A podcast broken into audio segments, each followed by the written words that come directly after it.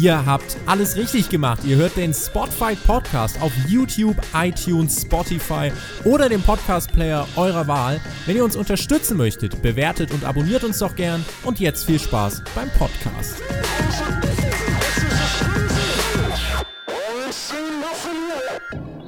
Die WWE ist zu Gast in Kanada. Vier Shows stehen an. NXT TakeOver Toronto machte den Auftakt. Der SummerSlam Raw und SmackDown, die werden noch folgen.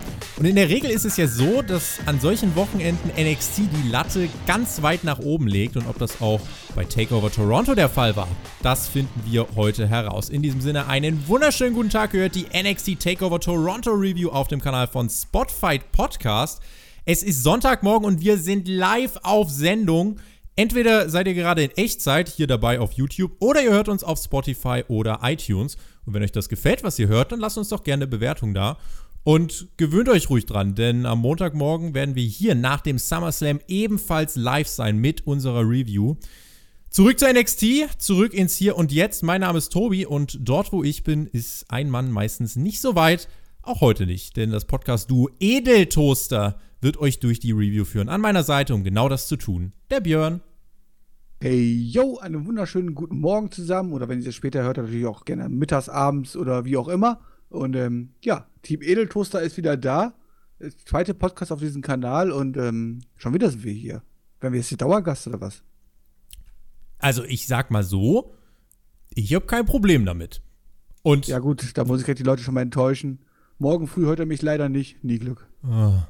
Aber deine Meinung zu ähm, zum SummerSlam, die wird man definitiv auch hören. Ihr könnt dem Björn folgen auf Twitter, at der Edeljobber. Dort wird er während des SummerSlams äh, bestimmt mal ein Zeichen von sich geben und äh, dann erfahrt ihr, was er davon hält.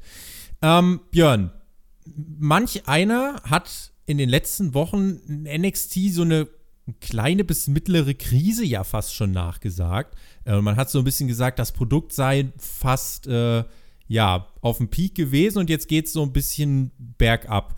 Ähm, dagegen spricht ja, es gab ja bisher noch wirklich kein enttäuschendes Takeover, muss man ja so festhalten. Siehst du NXT jetzt immer noch so stark wie vor ein, zwei Jahren, jetzt mal noch unabhängig von der Show, die wir gesehen haben? Äh, oder ist das Produkt tatsächlich insgesamt ein bisschen abgekühlt? Also ich würde den, den, den schon ein bisschen recht geben. Also es hat schon, ist schon so ein bisschen der Eindruck halt gerade was Storytelling und Storyaufbau angeht, dass wir da schon mal eindeutig stärkere Phasen hatten. Ähm, ja, wir hatten bis jetzt noch kein schwaches Takeover und ich spoiler jetzt schon mal, auch dieses Takeover war alles andere als schwach. Also haben wir dieses Streak auf jeden Fall gehalten. Aber wenn man was kritisieren möchte, dann kann man bisher schon sagen, dass das Storytelling aktuell so ziemlich ja 0815 ist, mehr oder weniger. Und ähm, wir mit ja schon auch schon ein oder andere größere Stars da hatten und ein oder andere Matches auf der Karte hatten, die ja mehr ein emotional im Bann gezogen haben. Aber wenn man das Wrestling heute Abend wieder betrachtet, halt so, dann braucht sich NXT auf jeden Fall vor keinem verstecken. Ich bin auch der Meinung, dass äh, das, was wir hier im Ring gesehen haben, wirklich einfach zu dem Besten gehört, was es momentan so mit auf der Welt äh, gibt. Und im Moment können wir uns wirklich nicht beschweren. Das G1 reist ab, NXT reist ab, AEW ist auch nicht so schlecht. Deswegen, ja, würde ich sagen, können wir uns alle nicht beschweren. Und wir verlieren gar nicht so viel Zeit, sondern äh, gehen direkt rein in dieses Takeover-Event. Das startete nämlich so ein bisschen mit äh, Musik und äh, einem, einem großen äh, Videopaket, was zu Beginn der Show dann auf dem Titan schon eingespielt wurde. Die Halle war nicht ausverkauft. Äh, das ist ja was, was wir bei Spotfight schon berichtet haben. Das war ja bekannt. Ähm, dass die Tickets irgendwie nur für den SummerSlam so wirklich weggehen wollten. In Anbetracht der Show, die wir hier gesehen haben, ey, das hätte man für 7 Dollar sehen können. Und wer das nicht gemacht hat, äh, ist sorry selber schuld. Das erste ich musste Match. 9,99 bezahlen. Skandal. Und war nicht live in der Halle. Das, er, erinnere mich bitte nicht dran. Wir starteten mit dem NXT Tag Team Championship Match und äh, damit hat NXT Takeover dem SummerSlam schon was voraus, denn beim SummerSlam gibt es kein einziges Tag Team Match. Die Street Profits, sie sind schon fester Bestandteil backstage bei Raw und sie sind beim Publikum weiter over, sowohl bei Raw als auch bei bei NXT, muss man sagen. Und sie trafen auf das Team, was äh, mit der Devise Undisputed Takeover ins Event ging. Denn die Undisputed Era wollte am Ende komplett mit Gold aus der Halle gehen. Ja, und wir hatten dann letzten Endes ein Match, ähm, wo einfach wieder klar wurde, dass die Street Profits sehr viel Charisma ausstrahlen und einfach ankommen. Es gab einen Spot im Match, in dem Montes Ford äh, im ersten Drittel war das, sogar The Rock imitierte, letztlich sogar einen Rock Bottom durchbrachte, viele Tag Team Moves und äh, man hat beiden Teams äh, auch eine relativ lange Leine gegeben. Also es gab wenig Ref Counting, wenn man mehrere Leute im Ring waren und dann zum Ende hin nahm das Tempo zu und dann haben wir eine Titelverteidigung gesehen nach einem Frog Splash Björn. Allerdings vermeintlich nicht am regulär eingetagten Mann. Das zumindest haben Kyle O'Reilly und Bobby Fish in einem Backstage-Interview moniert, was auf Twitter zu sehen war. Berechtigter Einwand? Ähm, habe ich gar nicht so auf dem Schirm, wenn ich ehrlich bin. Äh, aber ich habe auch dieses Segment irgendwie verpasst. Äh, war das in der Show das zu war, sehen? Nee, das war nicht in der Show. Das, das habe ich nur Media? auf Twitter gesehen. Das Achso, okay, das war dann wieder Social Media. Okay, das verfolge ich ja nicht so ganz. Ähm, ja, das habe ich ehrlich gesagt gar nicht so mitbekommen. Für mich war das hier ein ziemlich klarer, äh, normaler Sieg. Ähm, hatte da jetzt daran nichts auszusetzen. Ähm, ja, wir hatten hier ein Opener Tag Team Match. Äh, Street Profits, die ja momentan auch im Main Roster wirklich aktiv sind, zumindest was Backstage-Segmente angeht. Deswegen werden wahrscheinlich auch die ein oder anderen, die vielleicht NXT nicht verfolgen, zumindest die beiden schon mal gekannt haben. Und ich meine, die Undisputed Era sollte man eh mehr oder weniger kennen. Ähm, ja, die hier mit ja, neuen Duo aufgetreten sind, wenn man so sagen kann. Sehr, sehr cooles Match, sehr, sehr cooler Opener. Flott geworkt, kann man nichts gegen sagen, halt so. Ähm, kein großer Botch dabei.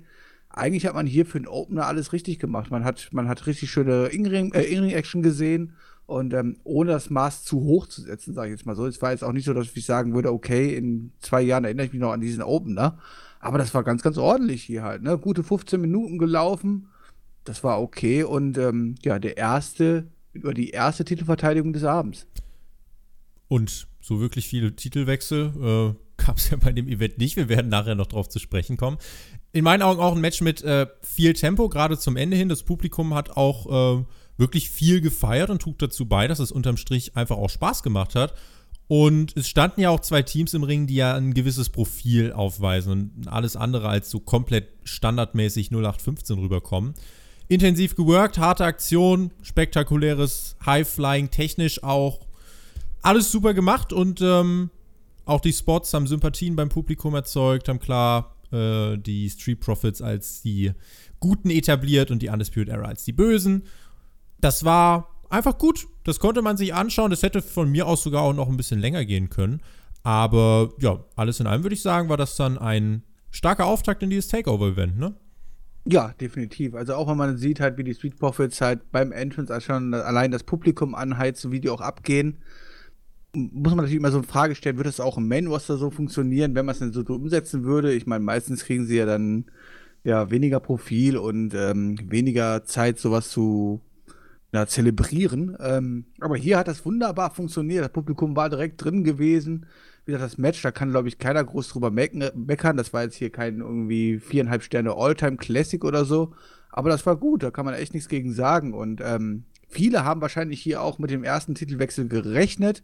Ich ehrlich gesagt auch, weil ich gedacht habe, so, okay, die Street Profits ab, zu, ab, aktuell Main Roster immer ja. schön Backstage dabei. Ja.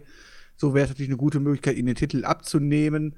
Gleichzeitig dann zu sagen, okay, dann kann man den Call-Up quasi machen und dann können sie im Main Roster ein bisschen ähm, rumworken. Gleichzeitig hat man ja, ja auch die Storyline des Abends, in Anführungszeichen, wird die Undisputed Era quasi alle Titel des Abends am Ende mit nach Hause nehmen. Quasi schon im ersten Match beendet. Da war ich schon ein bisschen überrascht. Also ich habe hier wirklich mit einem anderen Sieger gerechnet, aber bin jetzt auf keinen Fall enttäuscht deswegen oder so. Nee, finde ich auch nicht. Wenn wir gerade live sind, äh, finde ich, könnten wir auch äh, mal auf den einen oder anderen Kommentar eingehen. Äh, hier kommt nämlich gerade noch rein, ähm, dass das Finish ein bisschen plötzlich kam. Normalerweise wird da doch ein bisschen mehr reingesteckt. Fandst du das Finish auch plötzlich? Nö, das fand ich eigentlich vollkommen okay. Ich meine, wir überlegen, wir haben hier 15 Minuten gute Action gesehen, das war vollkommen okay. Man muss auch nicht jedes Match halt mit 500 Nearfalls beenden oder so.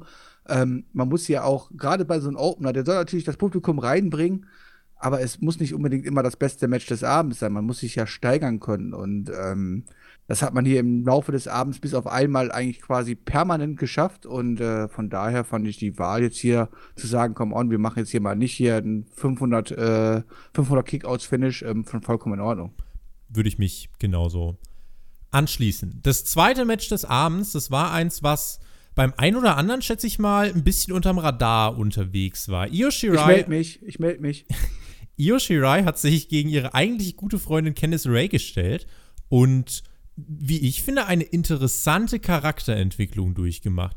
Das zeigte sich dann auch schon beim Entrance der Japanerin, denn dort wirkte sie ziemlich, sagen wir mal, twisted. Und direkt zu Beginn des Matches gingen die beiden Kontrahentinnen dann auch aufeinander los. Wilde Auseinandersetzung, Suplex auf das Kommentatorenpult, äh, den Candice LeRae einstecken musste. Schafft es dann gerade noch rechtzeitig vor dem Count der Ringrichterin zurück in den Ring. Und dann drehte sich die erste Hälfte des Matches, muss man ja sagen, schon sehr viel um äh, das Character Work von Io Shirai.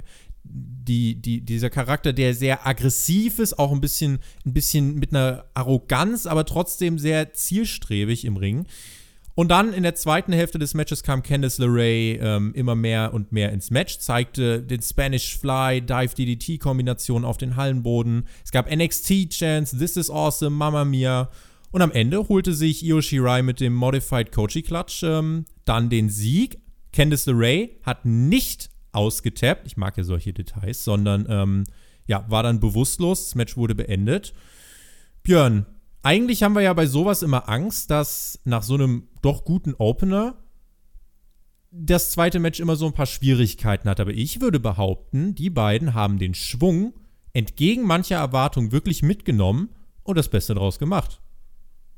Also ich muss mal hier direkt mal raushauen. Das war für mich die größte fucking Überraschung des ganzen Abends. Ich habe von diesem Match wirklich null, ich habe wirklich null Erwartungen in dieses Match gehabt. Das liegt nicht an Io Shirai, sondern an Candice LeRae.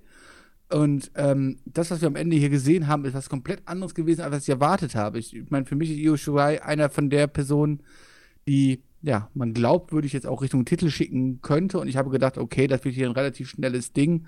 Dann kam das Anfang des Match, Candice LeRae hat direkt den, den Angriff gestartet. Denkst du, okay, und dann wird sie halt hier einfach gnadenlos abgefertigt. Die ersten ein, zwei Minuten sah es auch so aus und dann entwickelte sich ein Match, was ich niemals hätte so kommen sehen. Ich muss einfach mal einen Shoutout an beide Damen geben.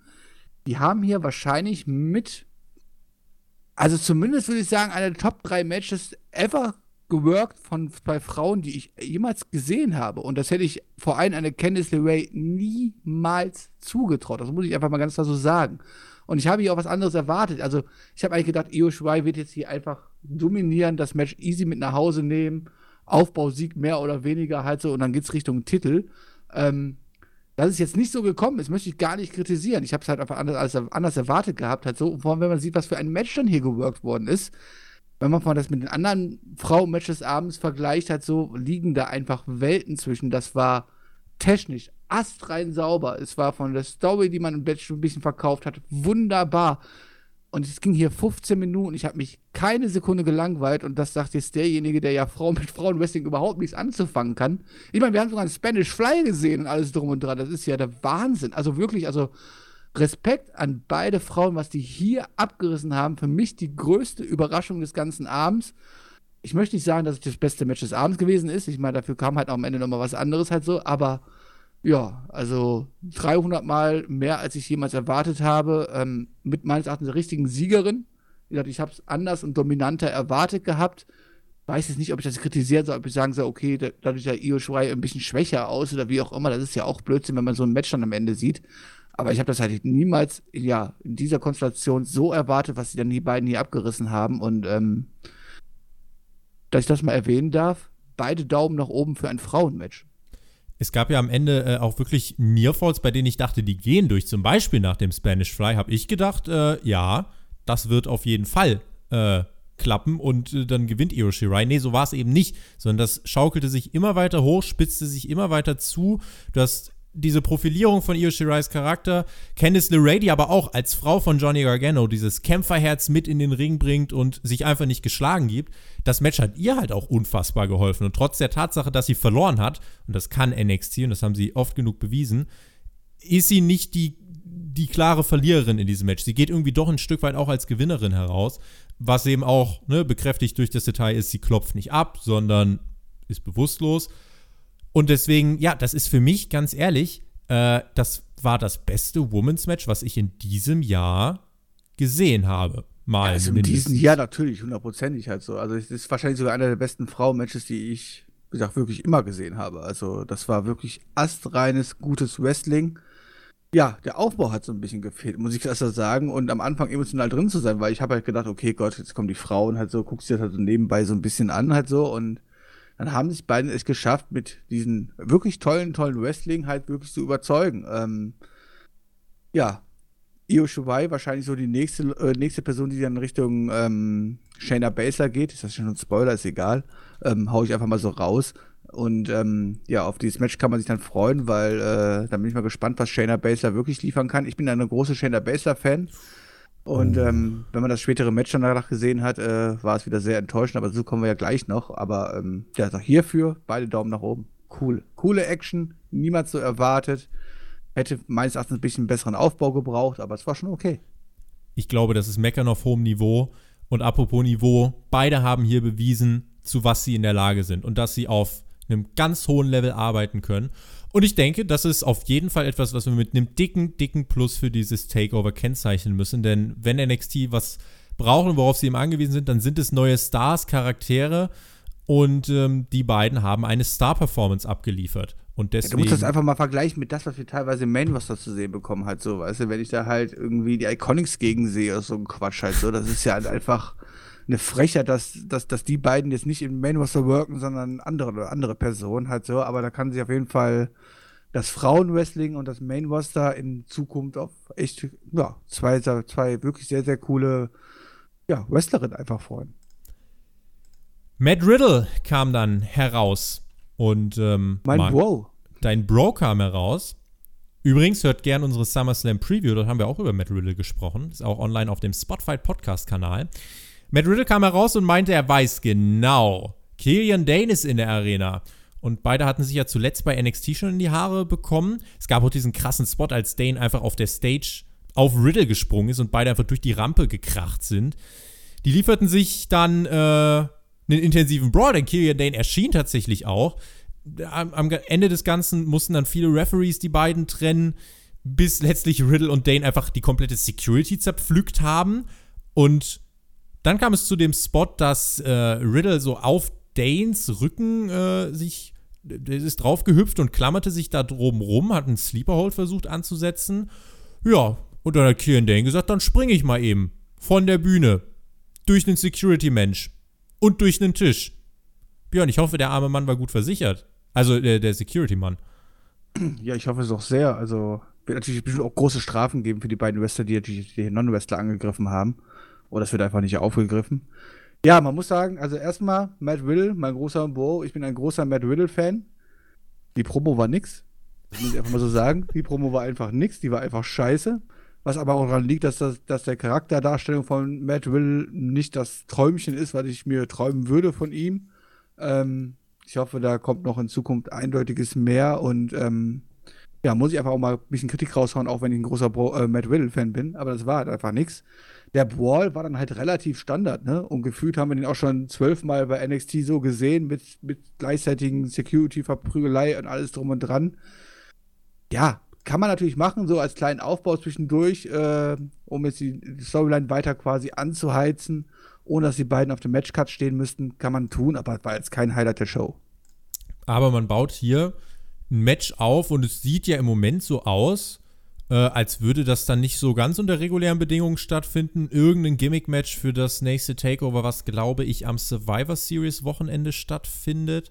Das dürfte dann auch, glaube ich, erst im November sein, Anfang November. Ähm, da liegt auf jeden Fall was in der Luft, aber ich kann dir sagen, ich habe trotzdem Bock drauf. Ja, also das Match wird bisher doch sehr, sehr cool werden und ähm, Matt Riddle wird das dann auch äh, schön gewinnen und das ist alles ganz cool, alles rum dran mir gefällt halt dieses übertriebene Wow-Gimmick und ich mache hier einen auf mega lässig halt. Das ist Matt Riddle, das ist cool, aber Matt Riddle hat vor allem auch in ähnlich ausgezeichnet, dass er trotzdem gleichzeitig dann, wenn es ernst wurde, halt der, der, der das Arschloch war und dass das das alles viel, viel ernster genommen hat, als er das jetzt quasi bei NXT so ein bisschen verkörpert. Mir gefällt einfach die Gimmick-Darstellung nicht und ähm, deswegen werde ich mit, mit, mit, mit, mit Matt Riddle bei NXT einfach noch nicht so warm, ähm, ja, wie ich es mir eigentlich hätte erwünscht hätte. Und auch wenn wir mal überlegen, was wir noch am, ja, in unserer SummerSlam Preview gesprochen haben, dann wäre das mit Sicherheit der falsche Charakter, der gegen einen Brock Lesnar zum Beispiel gehen könnte oder so. Da müsste dann einfach ein bisschen mehr kommen. Aber na gut, das ist jetzt auch wieder Jammern auf hohem Niveau. Nur, nur damit man nicht sagt, halt so, die werden ja total irgendwie ähm, parteiisch und tut alles hochleben, weil die Leute liebt und sowas halt so. Ich liebe Matt Riddle. Ich liebe ihn wirklich. Äh, wenn ich überlege, was ich mit dem Mann schon auch privat alles erleben durfte, ähm, dann kann ich davon einfach nur, ja, in großen Tönen von den sprechen, von den Typen. Aber, ja, das war jetzt okay. Das war, das kann man aber auch so in der NXT quasi Weekly Show quasi bringen. Aber so hat man natürlich ein bisschen mehr Spotlight auf die beiden gelegt. Und man hat auch einfach mal was für die Zukunft aufgebaut. Björn, wir nahmen dann teil an einem Exkurs, nämlich in die NBA und zum Basketball. Bist du Fan vom Corbin? Also nicht vom Baron Corbin, sondern du weißt schon. Von Körben werfen, also, also, von, also von, von Körbchen bin ich Fan. Ähm, von, von, von, von, Korben, äh, von Körbchen werfen jetzt nicht so unbedingt. Also Basketball tut mich jetzt wirklich nicht interessieren, nee. Ich hätte, auch nicht, ich hätte auch nicht gewusst, dass die Champions sind. Die Toronto Raptors, das haben wir mal nachgeschaut, das ist der erste kanadische NBA-Champ. Die wurden repräsentiert, warum auch immer, und da wurde dann zu lässigem Hip-Hop getanzt und dann ertönte die Musik und da war der Tobi natürlich äh, direkt am Start. Äh, dann ertönte die Musik des Velveteen Dream und es wurde Zeit für das nächste Match des Abends. Triple Threat Match um die NXT North American Championship. Velveteen Dream gegen Pete Dunne gegen Roderick Strong. Drei wirklich völlig verschiedene Charaktere tra äh, trafen aufeinander. Ich habe mir hier aufgeschrieben, Lob, Ringsprecherin Alicia Taylor. Die macht das jetzt noch gar nicht so lang, aber aus irgendeinem Grund habe ich mir das hier aufgeschrieben, deswegen sage ich das. Ich mag die neue Ringsprecherin bei NXT und finde die super und das möchte ich am Rand einfach mal eingestreut haben. Das Match, was wir jetzt hier gesehen haben, das reihte sich so ein bisschen in das ein, was wir bisher bei diesem Event ähm, vorgesetzt bekommen haben. Denn langweilig war es glaube ich, zu keiner Sekunde. Es war wieder eine Matchführung mit sehr hohem Tempo, eine hohe Frequenz an Spots, keine Pausen, wurde eigentlich wieder der sechste Gang eingelegt und jeder von den dreien durfte auch ordentlich was zeigen. Ich kann ja auch gar nicht anfangen, Moves aufzuzählen. Ein vielleicht, weil ich Velveteen Dream, äh, weil ich in den Mann verliebt bin. Äh, ein Coast-to-Coast Elbow Drop, aber das war nur. Der nicht toll war. Das war nur eines von vielen Highlights. Ja, er war ein bisschen er war ein bisschen kurz. Es fehlte ein bisschen was. hätte, sie, hätte sie noch ein bisschen strecken müssen und die Kraftsuppe vor dem Match auslöffeln müssen. Aber, aber trotzdem, es, in dem Moment, es zog ja die Reaktion und äh, das Publikum hat das auch jetzt nicht irgendwie gejudged oder so. Ähm, wie gesagt, die haben ja auch zu keinem Zeitpunkt mit angezogener Handbremse gearbeitet und am Ende eines, ja, wie ich finde, relativ großen Spektakels brachte Roderick Strong seinen Finisher durch und der Velveteen Dream flog dann mit dem Purple Rainmaker Elbow herbei und verteidigte den Titel, Björn. Was hat dieses Match in dir ausgelöst? Ja, du als, als die Person, die den Velveteen Dream liebt, oh, muss mein Handy leise machen, sorry, ähm, die den Velveteen, ja, Dream, äh, Velveteen Dream liebt, ähm, kann mich nur anschließen, ich bin ja auch äh, wirklich verliebt in ihn. Meins. War ein bisschen enttäuscht vom Entrance, come on, wir haben die letzten Male so viele coole Sachen gesehen, ob es der Macho Man, ob es ja, Hulk Hogan ja, war und so ja, weiter halt so. Diesmal kam er halt als Velveteen Dream raus. Ich meine, das kann man ja auch machen, gar kein Problem. Was hatte das mit Basketball zu tun? Was hat das mit Basketball zu tun? Das war halt alles so ein bisschen wirr und ich dachte mir so, okay, aber ähm, das ist natürlich auch wieder Jammern auf hohem Niveau. Immerhin hat man was Spezielles gemacht und hat ihn nicht einfach nur so rausgeschickt. Ähm, anders als Roderick Strong oder Pete Dunne, aber zu den beiden das natürlich auch überhaupt nicht passt und gerade so ein Pete Dunne nicht. Äh, der ist ja auch einfach super verkörpert, halt, wie er einfach da ernst rauskommt, ein bisschen böse guckt und sagt, ey, come on, jetzt gibt's hier auf die Fresse. Und ja, das Match hat mich dann doch an ja, einfach einen klassischen Indie-Catch erinnert. Äh, hört sich immer ein bisschen gemein an halt so, aber wenn ich nur eine Indie-Catch-Veranstaltung gucke und dann den Main-Event sehe, dann sieht man halt meistens sowas halt so. Das war halt hier einfach ein reines Spotfest vom Allerfeinsten. Da war keine große Match-Psychologie dahinter oder sowas. Da war auch keine große Match-Story dahinter. Aber es war super flott geführt. Es kam keine Sekunde Langeweile auf. Jeder, der auf Spot-Wrestling steht, ist hier auf seine Kosten gekommen. Das war ganz cool. Ich feiere, also ich, ich, ich feiere das jetzt nicht unbedingt, aber ich fand es in Ordnung und es war unterhaltsam. Und ähm, ja, am Ende mit dem Sieger war ich ein bisschen überrascht. Ich habe ja echt gedacht, okay, hier gibt es auf jeden Fall auch einen Titelwechsel. War jetzt so nicht. Auch, dass Pete Dunne jetzt hier einfach gepinnt worden ist, hat mich ein bisschen überrascht, aber darüber möchte ich jetzt auch nicht jammern und ähm, Nö, war cool, kann man machen. Also so als drittes Match des Abends, so quasi in der, in der, Mitte der Show. Ja, ich, ich, will ja nicht alles immer overhypen halt so, ja. Also die hat halt auch wieder eindeutig halt so ein bisschen die Story gefehlt. Komm on, was war denn die Story gewesen? Ich meine, die Story war gewesen, der Velvet Dream ist draußen. Das ist das Haar in der Suppe, ja. Hinaus und dann kommt Pete Dunne heraus und sagt, ich möchte auch mitmachen. Das war ja die ganze Story gewesen. Ne? Also da ist jetzt halt nicht viel Emotion hinter gewesen halt so und deswegen war es halt ein richtig cooler Indie-Catch, ähm, der von allen Leuten zu Recht gefeiert worden ist in der Halle und äh, auch alle Leute da draußen, die quasi mit NXT jetzt nicht so verbunden sind, sondern einfach nur die Takeovers angucken und so werden sagen, haben wir, das war doch ein super Match, war doch alles toll. Ja, aber da fehlt mir halt einfach dann die Emotionalität darin halt so, ne? Und ähm, aber sonst war das cool. Also ich würde hier auch locker halt vier Sterne geben, aber wenn er halt mehr bieten willst, halt so, ähm, dann muss halt Natürlich. Emotion da rein und die haben mir halt einfach gefehlt. Natürlich. Also das ist, man kann das kritisieren, ja, wenn man möchte. Du möchtest scheinbar, der Velveteen Dream hat gewonnen, deswegen möchte ich das nicht. Ähm, es gab einfach auch diese, diese Vielzahl an kreativen Spots und äh, ich war einfach permanent unterhalten und jetzt im Nachhinein ähm, natürlich. Ja, vorhin haben sie einfach sehr, sehr coole Triple Threat Action gezeigt. Halt. Nicht so wie anderen Triple Threat Matches, die man so kennt. Der eine kümmert sich um den anderen, der andere liegt eine halbe Stunde draußen und dann kommt der andere wieder rein. Dann gibt es halt ganz halt diese zwei 1 gegen 1 Duelle. Hier hat man auch wirklich viele, viele Spots mit eingebaut, halt, wo wirklich, wo alle drei daran beteiligt gewesen sind. Und das muss man einfach auch loben. Das muss ich auch, das lobe ich auch sehr, sehr gerne halt so. Aber ne, wenn die Emotion nicht dabei ist, dann ist es ein bisschen schade. Ich habe ja aber tatsächlich auch stehen, wenn man das Hahn so besuchen will, kann man sagen, Story hinter dem Match nicht intensiv und groß aufgezogen, äh, aber weiter führt mein Stichpunkt aus in dem Fall lebte das Match halt währenddessen von den drei wirklich grundverschiedenen Charakteren. Ne? Du hast diesen schillernden Velveteen Dream, du hast den Bruiserweight und du hast einen Teil des größten äh, und erfolgreichsten NXT-Stables.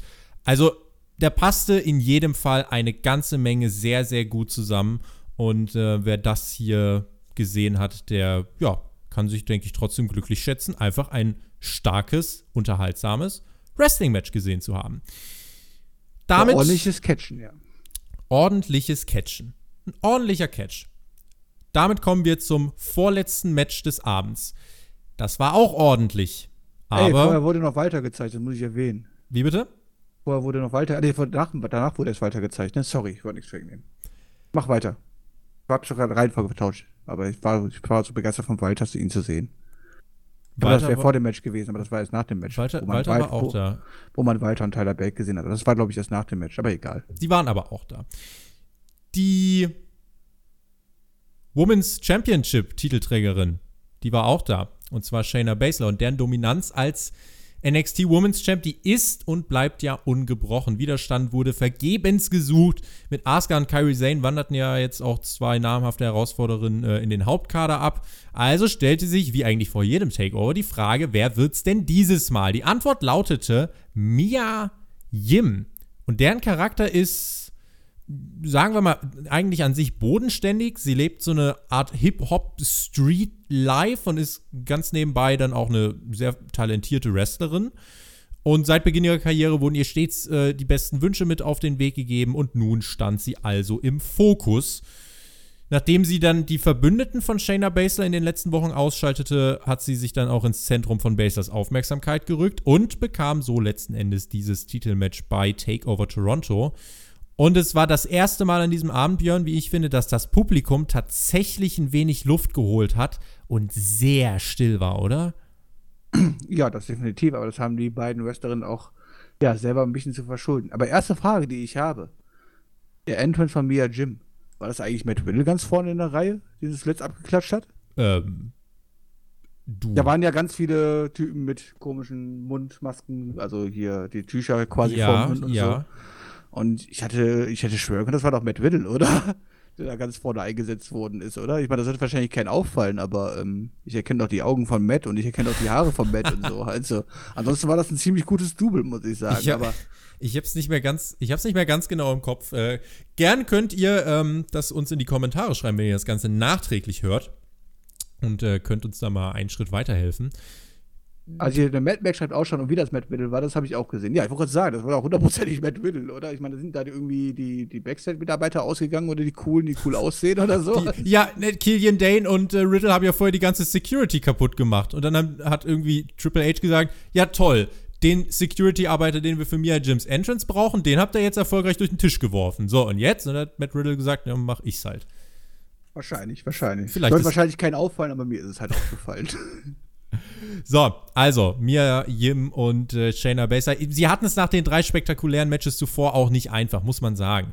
Und die Crowd hat halt in diesem Match nicht so wirklich viel beigetragen. Aber die Aktion im Match an sich jetzt auch nicht. Wobei ich eigentlich doch sagen muss, also das war nicht verkehrt.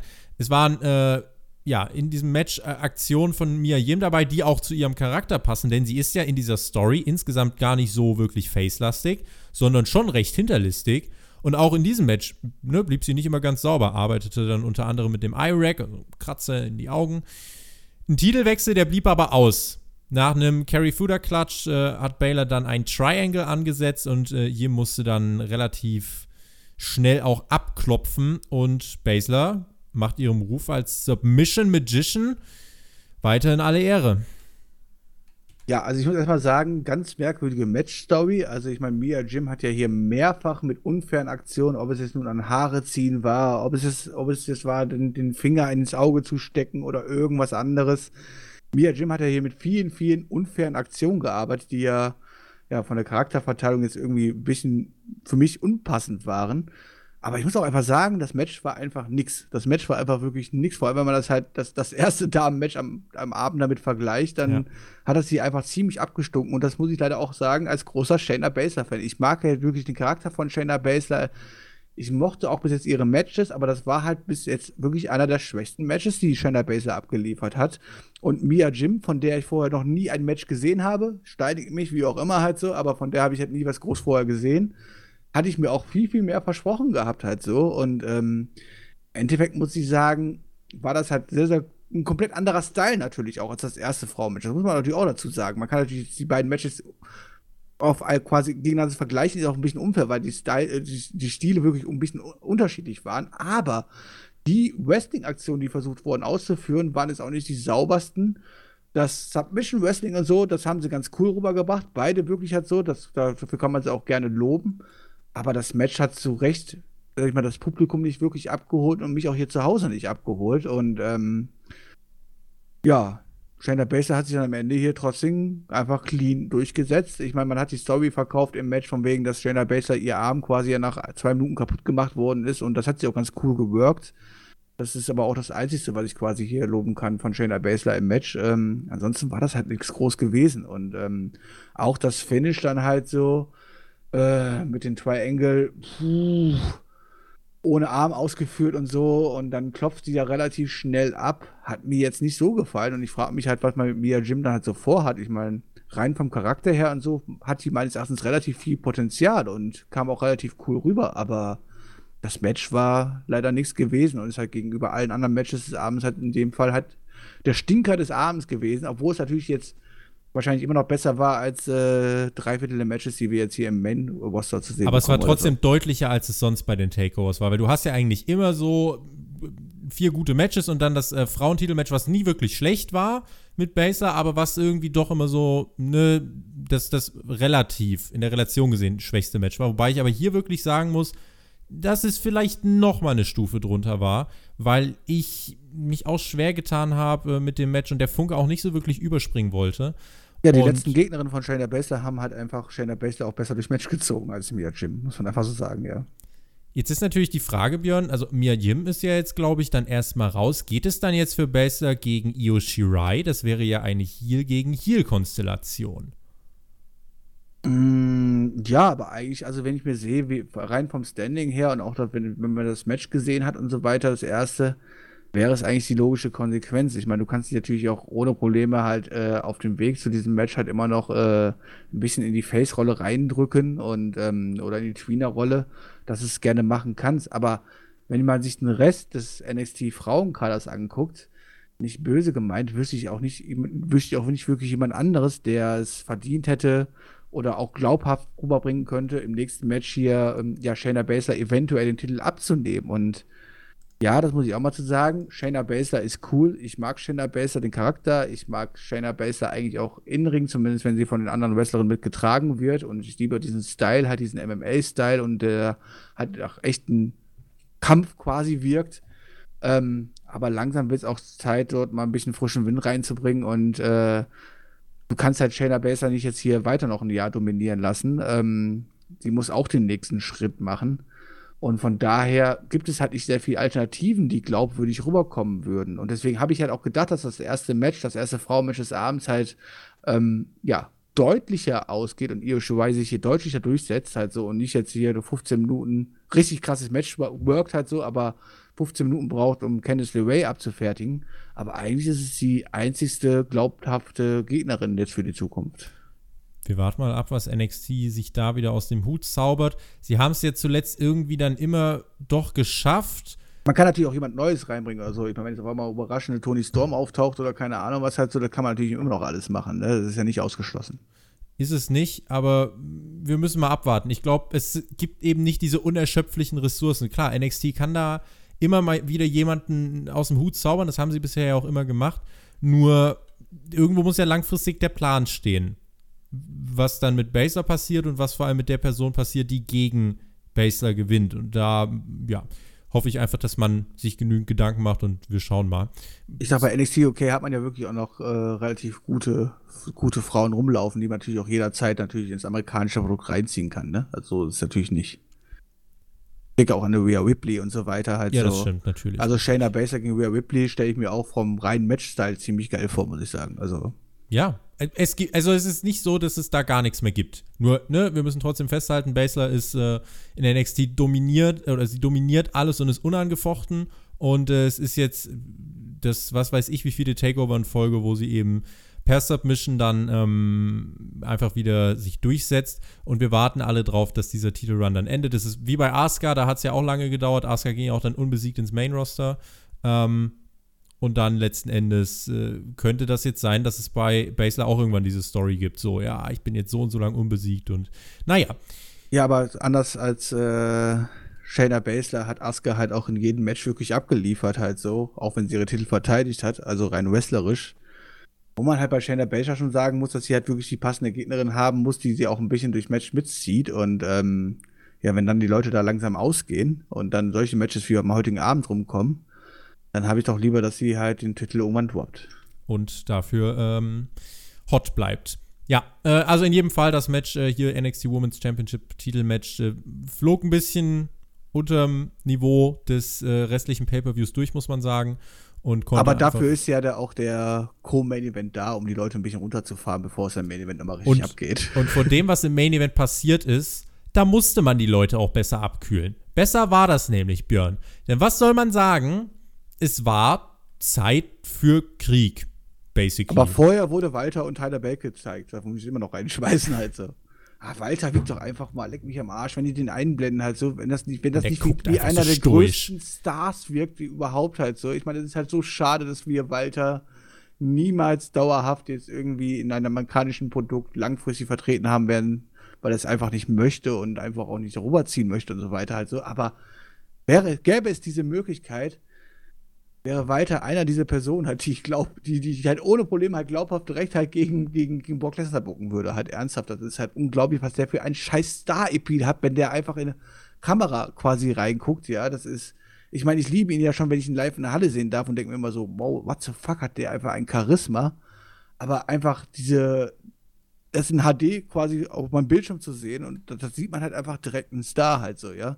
Und ähm, ja, das war natürlich da gewesen, um natürlich NXT Takeover äh, UK ein bisschen zu hypen, äh, das Match gegen Tyler Bate. Schon krass, dass sie dafür beide extra runter eingeflogen haben, oder? Äh, war Walter nicht sowieso in Toronto wegen dem WXW-Event? Ambition war ja, glaube ich, da. Ich weiß nicht, wann es jetzt ist, ja, aber das ist richtig, ja, das ist wohl wahr, das ist wohl richtig, das ja. kann gut sein.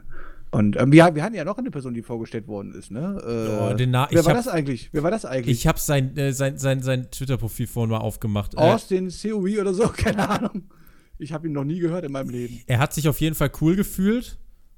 Ähm, wusste jetzt aber noch nicht, was ich von ihm halten soll. Ich konnte noch aber nicht du kannst so aber auch nichts Näheres zu ihm sagen, ja? Nee. Leid, Wo er also, vorher aktiv war oder so. Ich meine, ich verfolge ja auch ein bisschen Indie-Catch und sowas halt so, aber ich habe ihn tatsächlich noch nie irgendwie. Ich glaube 15.000 Follower auf Twitter oder so. Ähm, die habe ich auch bald.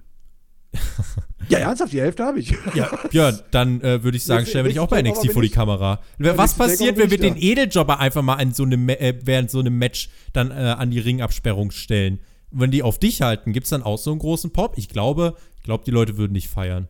Ich glaube, die Leute also, würden Also ich glaube, ich sag mal so, mich würden nicht weniger Leute kennen als ihn. Äh, das kann gut sein. Dann guckst du einfach auch so ein bisschen durch die Gegend, machst eine Jobberfaust und dann, äh, hey, yo. Und dann geht das. So, Björn, Main Event.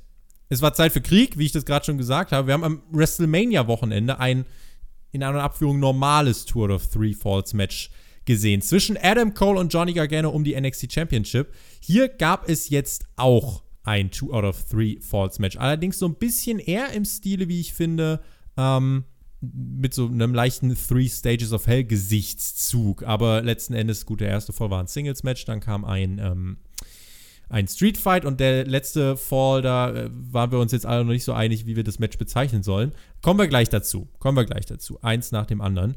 Die Story hat sich seit WrestleMania insofern intensiviert, dass ähm, ja, Adam Cole ganz einfach bei äh, Johnny Garganos Familie und in dessen Wrestling-Schule äh, vorbeigeschaut äh, hat und sich dann doch ziemlich herablassend und arrogant äh, dort geäußert hat. Ja, Johnny Takeover gegen Adam Cole Baby. Die Messlatte lag weit Nummer oben. Nummer 3. Wie bitte? Nach Nummer 3. Äh, nach Nummer 3, ja. Die ähm, Messlatte lag weit oben und äh, wir haben, ja, erstmal mit einem Singles-Match angefangen. Und das war davon geprägt, dass äh, beide ihre Spots und Moves einfach gut kennen. Und was ist dementsprechend passiert? Sie haben erstmal verdammt viel gekontert. Und bis zum ersten Fall war das dann auch intensiv, hat sich hochgeschaukelt und dauerte auch eine ganze Weile. Ähm, beim letzten Two out of Three Falls Match dauerte es äh, knapp 14 Minuten bis zum ersten Fall. Hier waren es 21 Minuten, die es gedauert hat. Und irgendwann schnappte sich dann Cole einen Stuhl. Der Referee entsorgte ihn und währenddessen hat Cole den Low Blow durchgezogen gegen Gargano. Der anschließende Pin nicht von Erfolg gekrönt. Gargano schnappte sich dann den Stuhl und ähm, schlug zu. Und damit ging der erste Fall an Cole durch Disqualifikation. Gargano behielt den Stuhl dann bei sich, bearbeitete Cole, denn das zweite Match lief, wie gerade schon angesprochen, unter den Regeln eines Street Fights. Björn, ist Gargano bescheuert oder einfach nur clever? Also ganz ehrlich halt so, ähm, alles, was bis zur Minute 20 passiert ist, war natürlich das, was wir auch schon im ersten Tour aus Falls Match gesehen bekommen haben. Nicht jetzt groß überraschend, dass die beiden Leute wrestling können. Ähm, das wissen wir, glaube ich, alle. Und das war richtig cooles Wrestling, richtig cooles Wrestling-Match.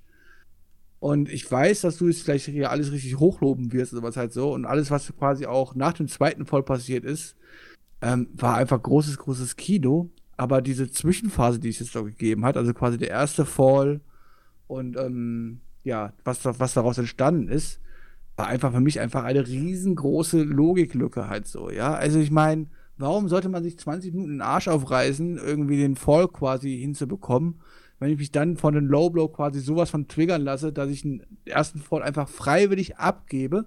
Okay, kann man vielleicht machen und kann man machen, wenn man dann sagt, okay, dann geht das Match halt weiter mit der Story, okay, ich prüge halt jetzt so lange mit dem Stuhl auf ihn ein, um den zweiten Fall einfach ganz fix zu machen halt so und um ein bisschen, ja, mal Zeit von der Uhr auch zu nehmen, um, um zu sagen, okay, äh, der zweite Fall geht dann relativ fix. Aber so wie man es hier gebuckt hat, war das für mich einfach total unlogisch. Ich meine, Johnny Gargano gibt freiwillig den ersten Fall ab, indem er mit dem Stuhl zuschlägt, um am Ende nochmal fünfmal mit dem Stuhl zuzuschlagen. Und danach findet einfach dieses Streetfight statt, wo Adam, äh, Johnny Gargano nicht einen einzigen Vorteil quasi am Ende davon getragen hat, dass er den ersten Fall freiwillig aus der Hand gegeben hat, weil danach haben wir ja noch, wie lange ging der zweite Fall?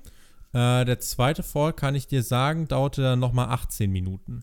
Dauerte nochmal 18 Minuten. Sprich, das, also das quasi, was Johnny Gargano am Anfang gemacht hat, hatte keinen Einfluss quasi auf den zweiten Fall gehabt. Und das ist halt einfach ziemlich dämlich. Sorry.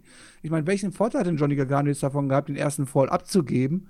wenn du danach quasi weitere 18 Minuten normal präsentierst. Also hätte man jetzt einfach gezeigt, hier so, okay, Johnny Gargano hat den ersten Fall freiwillig abgegeben, weil er weiß, ich habe dadurch so einen großen Vorteil und kann den zweiten Fall einfach easy holen, indem ich jetzt einfach fünfmal mal auf ihn einprügel und dann 1, 2, 3 Pin und es steht 1 zu 1 und dann kommen wir quasi zu dem Höhepunkt-Match und der Käfig kommt runter. Alles cool. Aber so macht das überhaupt gar keinen Sinn. Und auch die zweite Stipulation, wir haben hier einen Street Fight. Und wir haben die Undisputed Era. Wo waren die denn bitte gewesen? Ich meine, das ist doch eine große Vorteil gewesen für Adam Cole, zu sagen, ich mache hier einen Street Fight, weil dann können ja alle Leute eingreifen. Die waren alle angeschlagen. Ja, die waren alle angeschlagen. Das ist doch Bullshit. Sorry halt so. Also, erster Fall, also bis zum ersten Fall alles cool. wie der erste Fall passiert ist, vor allem mit der Konsequenz, die danach gefolgt hat, einfach unlogisch und dass auch im zweiten Fall die Undisputed Era nicht eingreift und so weiter. Einfach dumm. Ich meine, es ist No DQ, alles drum und dran. Die können einfach rauskommen und Johnny Gargano totprügeln, 2-0 Ende. ähm, aber, ja, ja, aber hier hat man einfach ein wenig an der Logiklücke leider irgendwie okay, vorbeigebucht. Pass auf, das muss pass ich aber ganz klar so sagen. Also, das ist ich kann, also, ich habe ja, äh, bevor NXT Takeover anfing, bevor der Kickoff startete, lief so ein 30-minütiges Special, so eine Sendung auf dem Network, äh, die sich nur noch mal mit der Fehde von Gargano und ähm, Cole befasst hat. War auch super gut produziert und so weiter. Und ähm, dort ging es auch darum, dass Johnny Gargano behauptet hat, dass er nicht weiß, ob es äh, den NXT-Titel zu gewinnen, ob ihn das nicht mehr menschliche Werte gekostet hat, als dass es ihm wirklich Erfolg gebracht hat. Und da hat er schon so ein bisschen angedeutet, dass er einfach äh, nicht mehr in der Lage ist, richtige Entscheidungen zu treffen. Im Rahmen dessen, wenn man das gesehen hat, finde ich, dass diese Entscheidung, die natürlich dämlich ist, weil er einen Fall verschenkt hat in diesem Match, ähm, finde ich es aber eigentlich noch nachvollziehbar, gemessen an der charakterlichen Entwicklung von Gargano. Dass es dämlich war, ja, aber es war nicht das erste Dämliche, was Gargano gemacht hat. Ja, wenn es ihm einfach nur darum gegangen ist, halt, ja, ihn zu verprügeln, halt so, dann hätte das Ding auch nach zwei Minuten einfach sich irgendwie in Sledgehammer packen können, einfach, ja, und einfach auf ihn draufprügeln können und ihn totschlagen können. Aber darum ging es ja nicht. Er hat sich anscheinend ja doch sehr bemüht gehabt, am Ende dieses Match gewinnen zu wollen und auch den Titel gewinnen zu wollen. Ist mir egal, was vorher erzählt worden ist. Und so macht das Match halt einfach keinen Sinn für mich. Also, ähm, dass das richtig krasses Wrestling war, richtig coole Wrestling, richtig coole Spots halt, ja. Gar keine Frage halt so, aber dieser Entscheidung des ersten Falls und dieses halt auch nicht in den zweiten Fall quasi mit einbeziehen zu lassen, halt und das dann relativ schnell enden zu lassen, um dann quasi zum Höhepunkt zu kommen, halt, wo, was ja dann auch wieder richtig cool war. Also wenn man alles betrachtet, quasi wie der erste und zweite Fall ausgegangen ist, ähm, einfach mal so wegstreicht, das ist ja alles cool. Und ich meine, Johnny Gargano hat sich selber diesen Street Fight ausge ausgesucht, ja, was ja auch schon keinen Sinn macht und ähm, dann muss er, dann muss er zumindest einen Masterplan gehabt haben, um zu sagen, okay, keine Ahnung, äh, ich habe irgendeinen Freund raus, ich meine, der Champa ist halt immer nicht fit halt so, aber ich hole irgendeinen Freund raus, der quasi mir hilft halt so in den Streetfight, weil das ist ja eh no DQ oder irgendwas halt so, aber da war ja kein Masterplan dahinter halt so und deswegen muss ich einfach sagen, fand ich das Booking in dem Fall halt einfach nicht gut. Das Wrestling war super, aber das Booking war halt Mist. Wir schreiben es mal dem Charakter von Gargano zu und dann muss man halt schauen, ob man diese Begründung annimmt oder nicht. Verstehst, wenn man sagt, äh, das ist Quatsch, warum macht er das, wenn ihm das nichts bringt? Auf der anderen Seite verstehe ich es auch, wenn man sagt, ja, Gargano ist halt auch einfach ein bisschen durch äh, und ähm, trifft halt jetzt dumme Entscheidungen. Dieser Street Fight, äh, lass mich das vielleicht noch kurz aufgreifen, der verlagerte sich in Richtung der Zuschauer. Außerhalb des Rings gab es einige Spots. Die gingen auch eigentlich allesamt äh, dann äh, von Gargano gegen Cole durch. Und immerhin, dieses Two out of Three Falls Match, Björn, das lief schon mal in eine ganz andere Richtung als alles, was man bei Raw äh, hat ertragen müssen, wochenlang mit den Two out of Three Falls Matches. Also das ja, war ja. Es ja auch nur um Werbung zu verkaufen. Das war, ja, das war sowieso Quatsch, weil die Falls ja dann wirklich in Sekundenschnelle kamen. Ähm, es gab aber während dieses zweiten Falls trotzdem ein paar Details, die ich wirklich einfach gemocht habe. Äh, gab es auch im ersten Fall dann schon. Äh, Cole zum Beispiel deutet den Kick an, Gargano hält sich die Hände vors Gesicht, weil er weiß, was kommt. Und dann gibt es den Kick einfach gegen, äh, gegen das Knie. Eine Kleinigkeit, aber gemessen ne, an der Tatsache, die kennen sich halt beide so gut, finde ich das, ähm, finde ich solche Sachen eigentlich immer ganz cool. So, und nach dem Gargano Escape war dann aber auch Schluss mit dem zweiten Fall. Cole musste dann nämlich abklopfen, hat das auch schnell gemacht, was ich verstehen kann, denn wenn ich weiß, es kommt noch ein drittes Match, quäle ich mich nicht äh, fünf Minuten in einem Submission Hold. So, Björn. Das große Finale. Das hatte es in sich. Wir nennen diese Matchart mal, äh, weil sich das jetzt doch durchgesetzt hat, auch auf Twitter, auch hier im Chat wurde es schon geschrieben, ähm, Asylum Match. Das wurde nämlich von William Regal ausgewählt. Für mich war es gar Ambrose? nicht. Wie bitte? Ohne Ambrose? Ohne Ambrose. Diese, die, wer ist Ambrose? Ich weiß nicht, wen du meinst. Äh, ich kenne nur Moxley. Ähm, nein, also man hatte tatsächlich im Kickoff hat man es ja schon äh, öffentlich gemacht. Das, äh, hat, aber scheinbar schaut nicht jeder den Kickoff von NXT. Ähm, und da hat man dann schon erste Bilder gesehen. So, und dann kam der Stahlkäfig hier von der Decke. Und dann gab es einen großen Pop aus dem Publikum, denn das war kein gewöhnlicher Käfig, Björn. Viele verschiedene Gegenstände hingen da am Käfig. Stahlketten, Vorschlaghämmer, Stühle, Handschellen, alles an Spielzeug, was man für so eine Schlacht braucht. Und zudem galt die Regel, es gibt kein Escape. Das heißt, der dritte Fall kann nur durch Pin oder Submission herbeigeführt werden. Kurze ähm, Frage zu der Einwand. Ähm, es wurde ja ein, zwei Mal im Match versucht, von Adam Cole aus eventuell den Käfig trotzdem zu verlassen. Der wollte nur nach oben. Der konnte, was wäre, das hätte was wäre passiert, Was wäre passiert, wenn er ihn verlassen hätte? Hätte er wieder reinkommen müssen. Okay, ich wollte es nur wissen. Dann hätte er wieder reinkommen müssen. Also so wie ich das gesehen habe, wollte er immer nur hoch, um irgendwo runterzuspringen. Ähm, ja, wir hatten in jedem Fall ähm, dann hier auch um den Stacheldraht herum ja noch, oder um den Käfig herum oben hatten wir diesen Stacheldraht. Äh, was war denn generell deine Reaktion, als du gesehen hast? Ah, das wird's also. Ähm, erstmal sehr, sehr cool. Ich meine, William Regal hat ja die Stipulation quasi selber ausgewählt für die beiden, ja, und was sich letztes überlegt. Und ähm, ja, um einfach auch ähm, ja, zu unterscheiden zum ersten Tour oder Three Falls Match und so weiter, genau die richtige Wahl. Also, ähm, das hat natürlich dann mal reines, reines Spot festgebracht, halt so, vom Allerfeinsten. Und die beiden konnten sich richtig austoben mit allem drum und dran, was dazugehört, halt so. Und ähm, das war mit Sicherheit richtig cool gewählt. Und wenn, ich, alles, was ich davor kritisiert habe, was das Booking angeht, alles, was wir dann gesehen haben, war natürlich ganz, ganz großes Kino und ähm, hat einfach sehr, sehr viel Spaß gemacht zum Zuschauen. Also von daher äh, richtig gewählt. Der dritte Fall ähm, war dann äh, eine Sache, die sich auch nochmal ein ganzes Stück gezogen hat. Das Match insgesamt hatte dann eine Länge von knapp 50 Minuten. Der letzte Fall ging nochmal 18 Minuten. Ähm, also das war, das war tatsächlich intensiv mit ganz, ganz vielen Spots. Äh, Panama Sunrises, Feuerlöscher-Einsatz, Spinning Rope DDT auf einen Stuhl. Irgendwann hat das Publikum auch einfach nur noch geklatscht und gechantet. Ähm, und dann, ja, als das Match so auf der 45-Minuten-Marke war, meine ich, kletterte Johnny Gargano dann äh, nach oben und schnitt sich ein Stück Stacheldraht ab. Vorher hat er aus so einem äh, Säckchen, hat er dann äh, einen entsprechenden Schneider rausgeholt. Alle haben damit gerechnet, dass da Reißzwecken drin sind. Da gab es dann Buhrufe, gefühlt die ersten Buhrufe des Abends, ähm, wegen der Enttäuschung. Naja, aber dann kam der Stacheldraht und Adam Cole hat dann mal ganz kurz das mit dem Sellen bleiben gelassen, ist quick lebendig auf den Käfig gesprungen und geklettert. Und dort war dann so ein Tisch eingeklemmt oder so, oben in der, in, im, im Winkel hing der. Und ähm, da haben sich dann beide draufgestellt. Also Cole als erstes hin, Gargano natürlich in, äh, mit Stacheldraht in der Hand hinterher. Und dann standen die kurz da oben, please don't die. Und dann springen die von da oben durch einen Tisch. Und Adam Cole rollt sich einfach instinktiv irgendwie auf Gargano. Eins, zwei, drei und verteidigt damit den NXT-Titel am Ende eines Nee, äh, das letzte war tatsächlich nicht wirklich ein Wrestling-Match, das war ja wirklich einfach nur eine intensive Schlacht. Wie würdest du das in Worte fassen?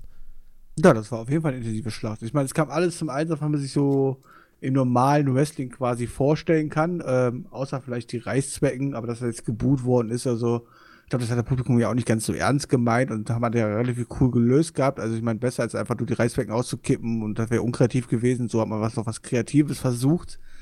Ich muss allerdings, ähm, so cool wie dieser komplette dritte Fall quasi gewesen ist in das Match, einfach diesen Endspot kritisieren. Ich meine, da stehen die da oben drauf und springen einfach beide freiwillig runter. Was war das denn? Also, ich meine, hätte man nicht dort einfach einen coolen Move machen können? Balance verloren.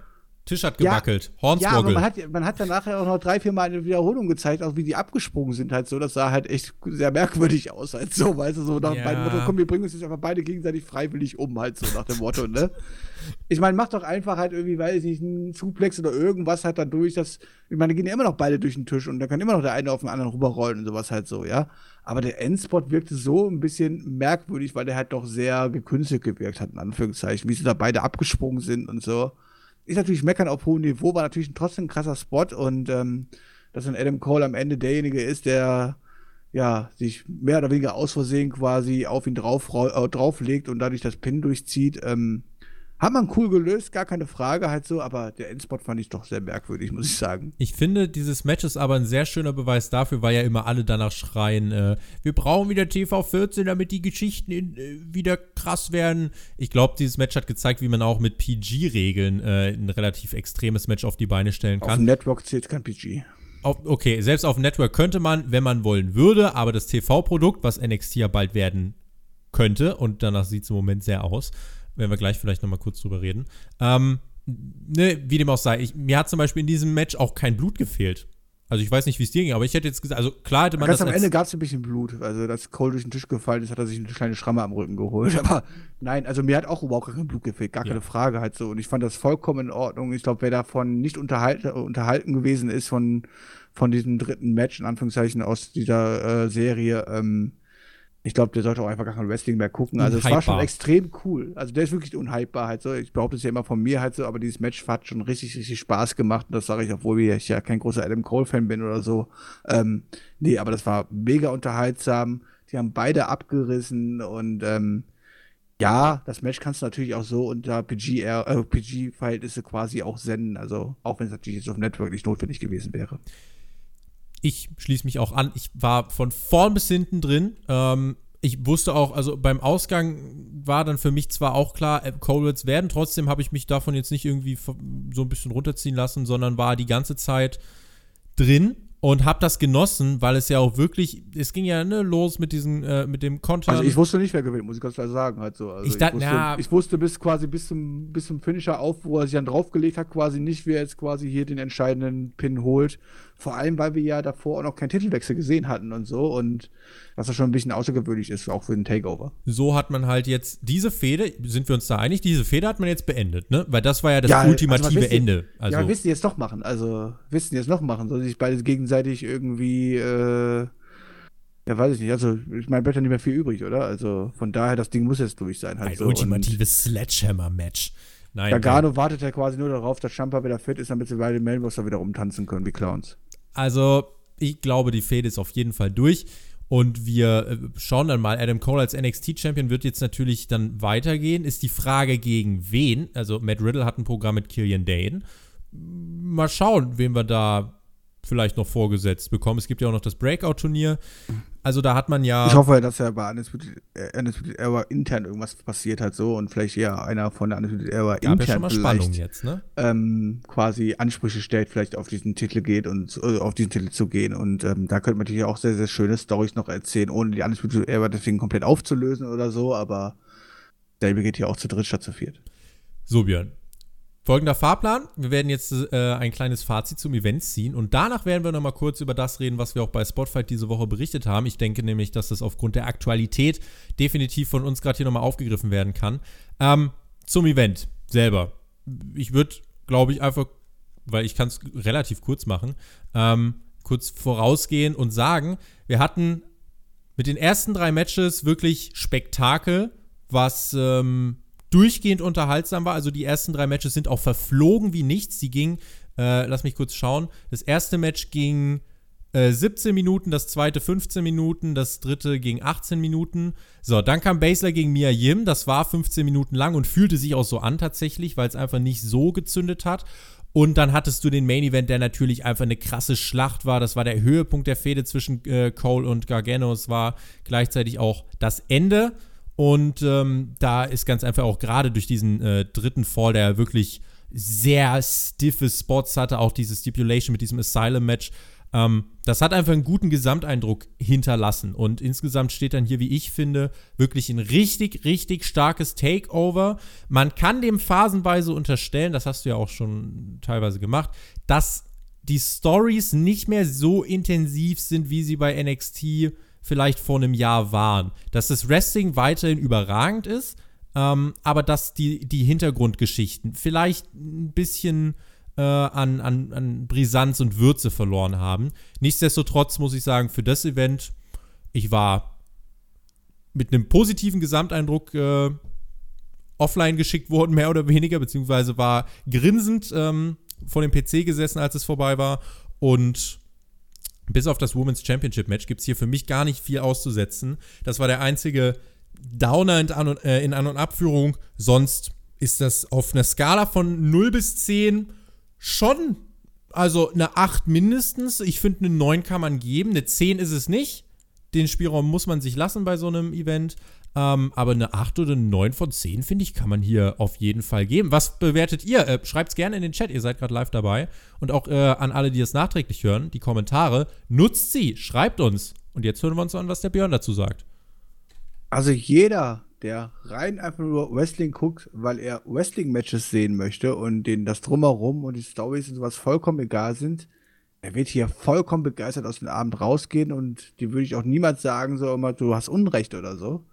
Für jemand, ja, ich möchte sagen, wie mich, der halt auch ein bisschen halt so auf Storytelling, Wrestling steht und so weiter, war bis auf den Main Event halt nichts groß Emotionales dabei gewesen und ähm, nach rein Wrestling-mäßig halt kannst du wahrscheinlich keine bessere Show abliefern. Ich meine, klar, wir meckern hier gerade so über das zweite Frauenmatch, aber wenn man das jetzt einfach mal jetzt neutral betrachtet und halt mal die vier Matches drumherum einfach mal ausblendet und du hast einfach das gleiche Match quasi in den Main Roster steckst, dann ist das auch kein Abstenker oder sowas halt so. Das war dann immer noch vollkommen in Ordnung und immer noch richtig cooles Wrestling. Und ähm, ja, also rein Wrestling-mäßig hier würde ich hier wahrscheinlich locker eine 9 von 10 geben, gar keine Frage. Ähm, ja, dann kommt aber die emotionale Part dazu und der ist mir halt in Wrestling noch wichtiger als ja nur reines cooles Wrestling und, ähm, und coole Matches. Und da hat mir, mir bis auf den Main Event quasi einfach nichts groß abgeholt. Und ähm, wenn ich dann beides zusammenfasse, muss ich sagen, hier war das die perfekte Indie-Show, die perfekte Show, um ja, Catchen zu gucken, halt so, wenn man emotionslos dabei ist. Ähm, aber das ist halt nicht alles, was für mich zählt. Und deswegen ist es auch nicht das überragendste Takeover ever. Ja, das und, sowieso ähm, nicht. Ja, das habe ich auch schon wieder gelesen und so. Das, das liest ist, man äh, immer. Ja, das liest man immer, ja. Das ist so. Ähm, aber das war hier gar kein Abstenker oder sowas halt so. Also es waren sehr, sehr kurzweilige drei Stunden, die man hier gesehen hat. Also, wir also können, wenn ich dich kurz unterbrechen darf, wir können, glaube ich, schon sagen, dass es das beste WWE-Event dieses Wochenendes bleiben wird, oder? Davon gehen wir doch aus. Ja, warten wir mal ab, was morgen alles passiert so beim SummerSlam. Hast du, ne? ey, also, da, möchte, da möchte ich jetzt, also ich möchte nicht schon was vorverurteilen und sowas halt. Ja, wenn ich so. also jetzt an die Preview denke also von rein Wrestling-technisch, glaube ich, wird der SummerSlam da nicht rankommen halt so. Aber vielleicht, kommt der, aber vielleicht kommt der emotional ja ran. Also von daher ähm, möchte ich das erstmal noch nicht so, zumindest noch nicht okay. unterschreiben halt so. Aber die Wahrscheinlichkeit ist natürlich recht groß, weil gab es bis jetzt irgendwie mal ein Takeover, was nicht besser war als die Hauptshow, die danach gefolgt ist, in Anführungszeichen. Nicht, ja. äh, selbst bei WrestleMania in den meisten Fällen nicht. Und das ist ja schon traurig genug. Ähm, ja, am Ende bleibt hier einfach festzustehen, das waren drei Stunden kurzweilige, tolle Wrestling-Unterhaltung, ähm, wo man nichts groß auszusetzen hat, außer wenn man halt groß auf Storytelling steht. Und ähm, ich bin hier auch halt bei locker bei 7,5 oder 8 von 10, gar keine Frage halt so. Aber wenn du halt mehr als 8 von 10 geben willst, dann musst du halt einfach mehr Emotionen da reinbringen und einfach die Stories besser verkaufen, statt einfach nur 0815 Stories, ey, äh, möchte hier übrigens gerne ein Match gegen dich haben. Ah, das ist eine dritte Person, ich möchte auch noch ein Match gegen dich haben. Okay, lass uns ein 12 machen. Weißt du, so. das ist mir dann halt einfach zu wenig. Nico gibt 8 von 10, Matthias 9 von 10. Ja, also das ist so das, was sich jetzt hier im Chat so ein bisschen durchsetzt. Ich sehe die 8 ganz oft und ich glaube, das ist äh, gut. Und da kann man über diese Show, wer, also wenn man eine Show hat mit 8 von 10, kann man jetzt nicht sagen, dass es äh, sich nicht lohnt, das anzuschauen. Also das kann man sich auf jeden Fall geben und ähm, deswegen bewerten wir diese Show auch entsprechend gut. Aber natürlich, wenn man anspricht. Ich meine, wir machen immer so ganz gerne diese AEW-Vergleiche, ja. Von du machst die auch immer sehr, sehr gerne. Und ich bin ja auch einer von den Leuten, die immer sagen, mal, Jungs, tu mal bei AEW ein bisschen auf die Bremse treten und sowas halt so. Da ist nicht alles Gold, was glänzt halt so, ja. Aber wenn das jetzt einfach mal vergleichst, Emotionen, Emotionen, wie man geschafft hat bei Cody und Dusty halt, ja, die haben halt einfach hier einfach komplett gefehlt. Und Cody und Dusty haben bestimmt kein viereinhalb Sterne-Match gewirkt halt so, ja. Das war es nicht gewesen, aber am Ende hat es für die meisten einfach viel, viel größer gewirkt, weil sie emotional einfach richtig inbegriffen waren, weil man eine richtig geile Story verkauft hat und so. Und wenn du jetzt quasi, sag ich mal, die Emotion von diesem Cody-Dusty-Match nimmst und dann in so ein Takeover reinpackst, dann bist du halt locker bei neuneinhalb oder so halt bei diesem Event halt so. Und so muss man am Ende einfach sagen, kann es einfach nicht mehr als acht sein.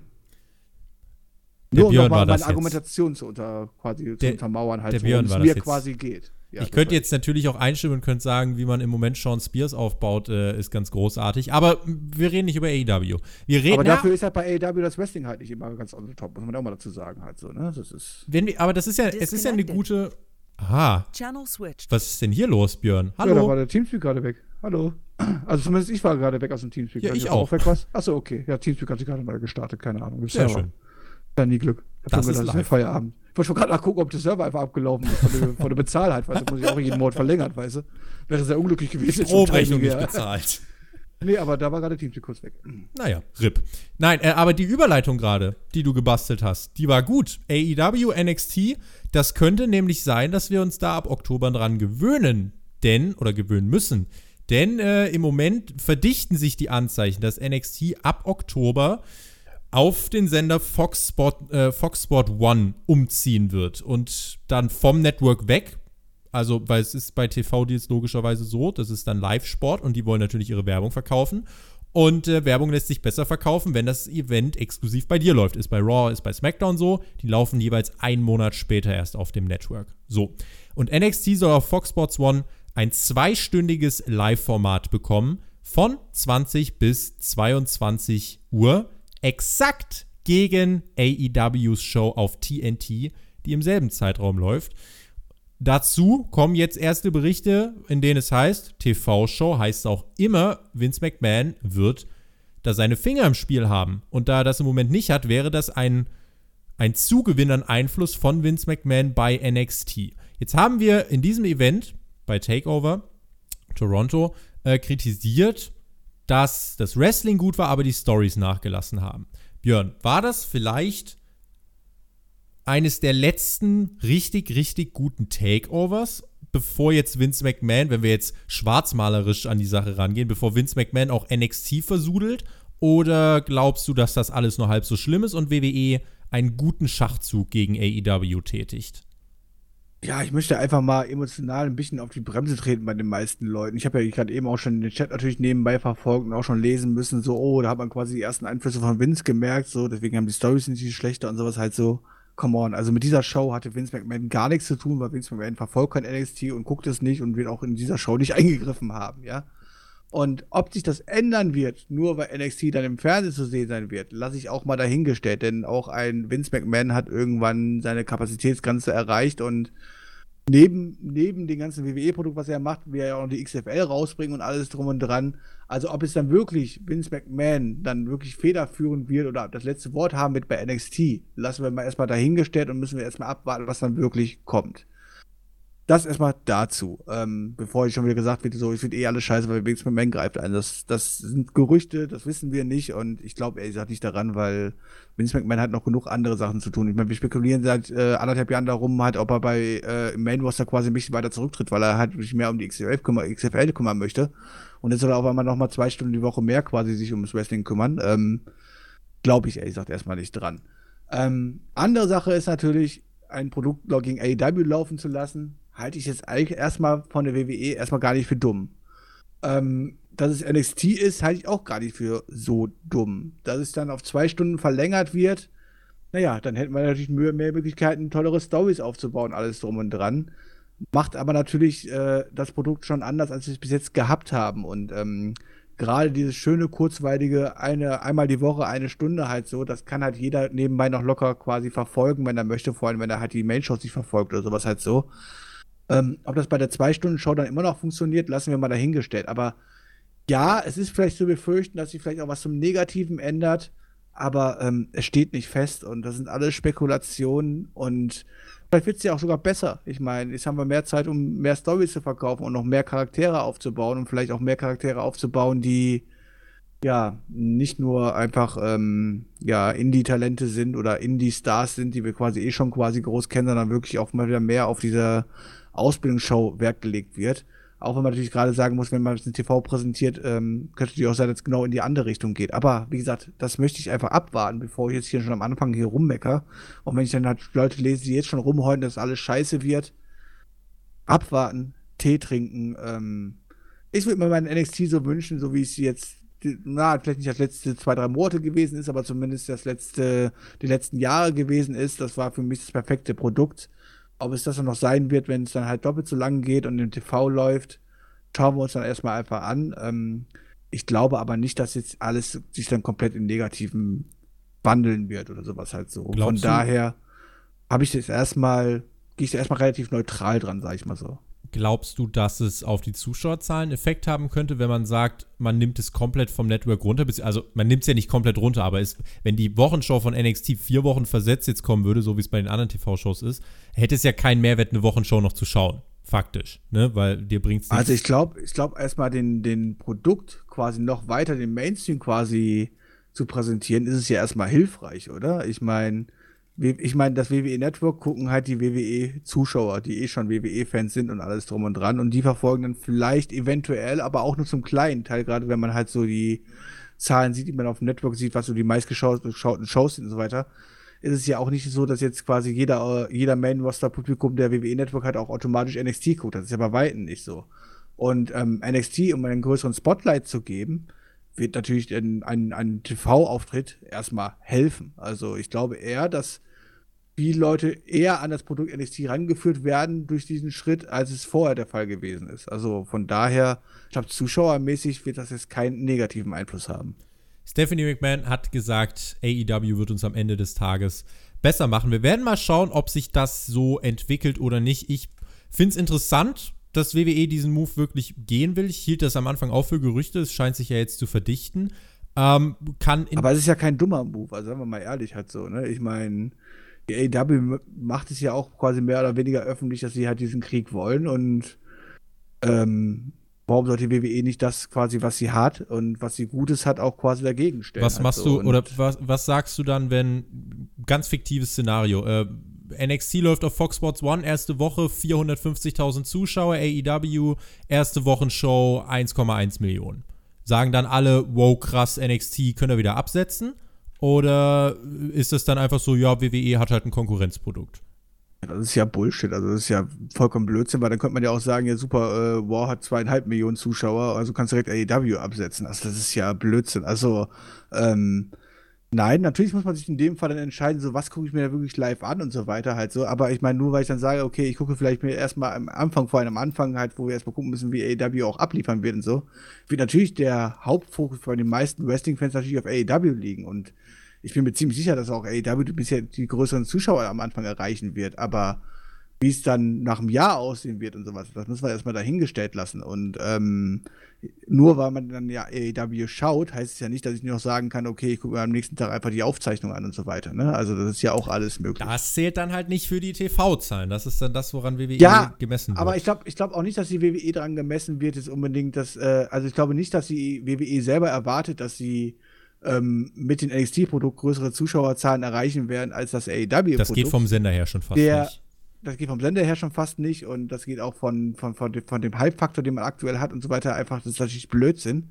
Die WE geht es einfach am Ende halt darum, es ist schon ein entscheidender Faktor, ob du halt quasi, ob AEW irgendwie 1,1 Millionen Zuschauer zieht oder wenn NXT in Konkurrenz läuft, halt nur 950.000 zieht, ne? Also, selbst wenn halt nur 100.000 Leute halt sich dann dafür entscheiden, halt in dem Fall nicht AEW zu schauen live, sondern die, das NXT zu schauen, ist es für die WWE erstmal ein größerer Gewinn, ähm, weil sie einfach AEW in dem Fall Zuschauer wegnehmen.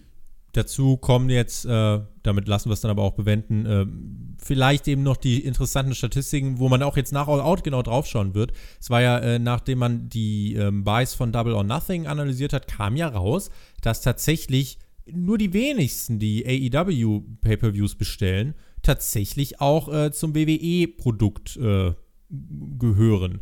Deswegen muss man mal schauen, inwiefern sich die Zielgruppen vielleicht auch gar nicht so sehr überschneiden. Ähm, wir schauen mal, wie sich das entwickeln wird und schließen damit diese Diskussion auch ab. Ich wollte es äh, nämlich einfach nochmal hier mit drin haben. Und damit beenden wir auch diese Review, Björn.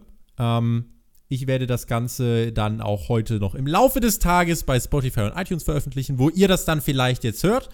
An alle, die live dabei sind, das waren äh, über 100 Leute zwischenzeitlich.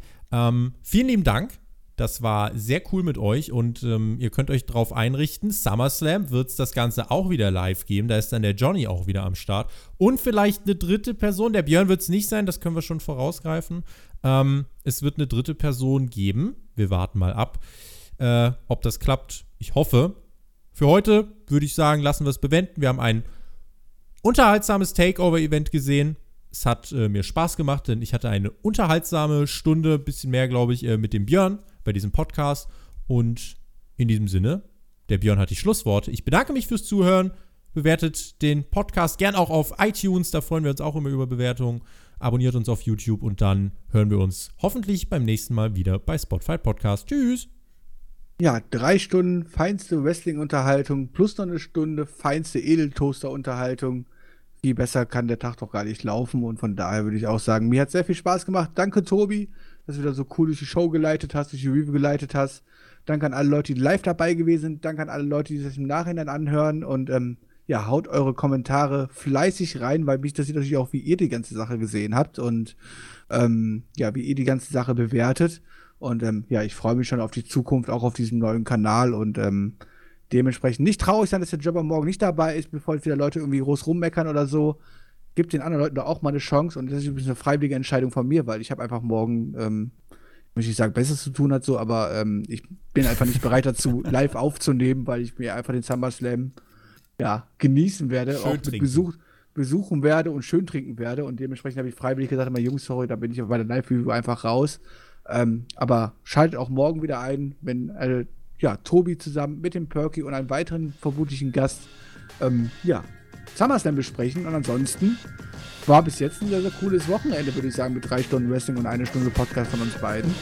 Ähm, mal schauen, ob der morgige Tag da mithalten kann. Und ansonsten reingehauen. Ciao, ciao.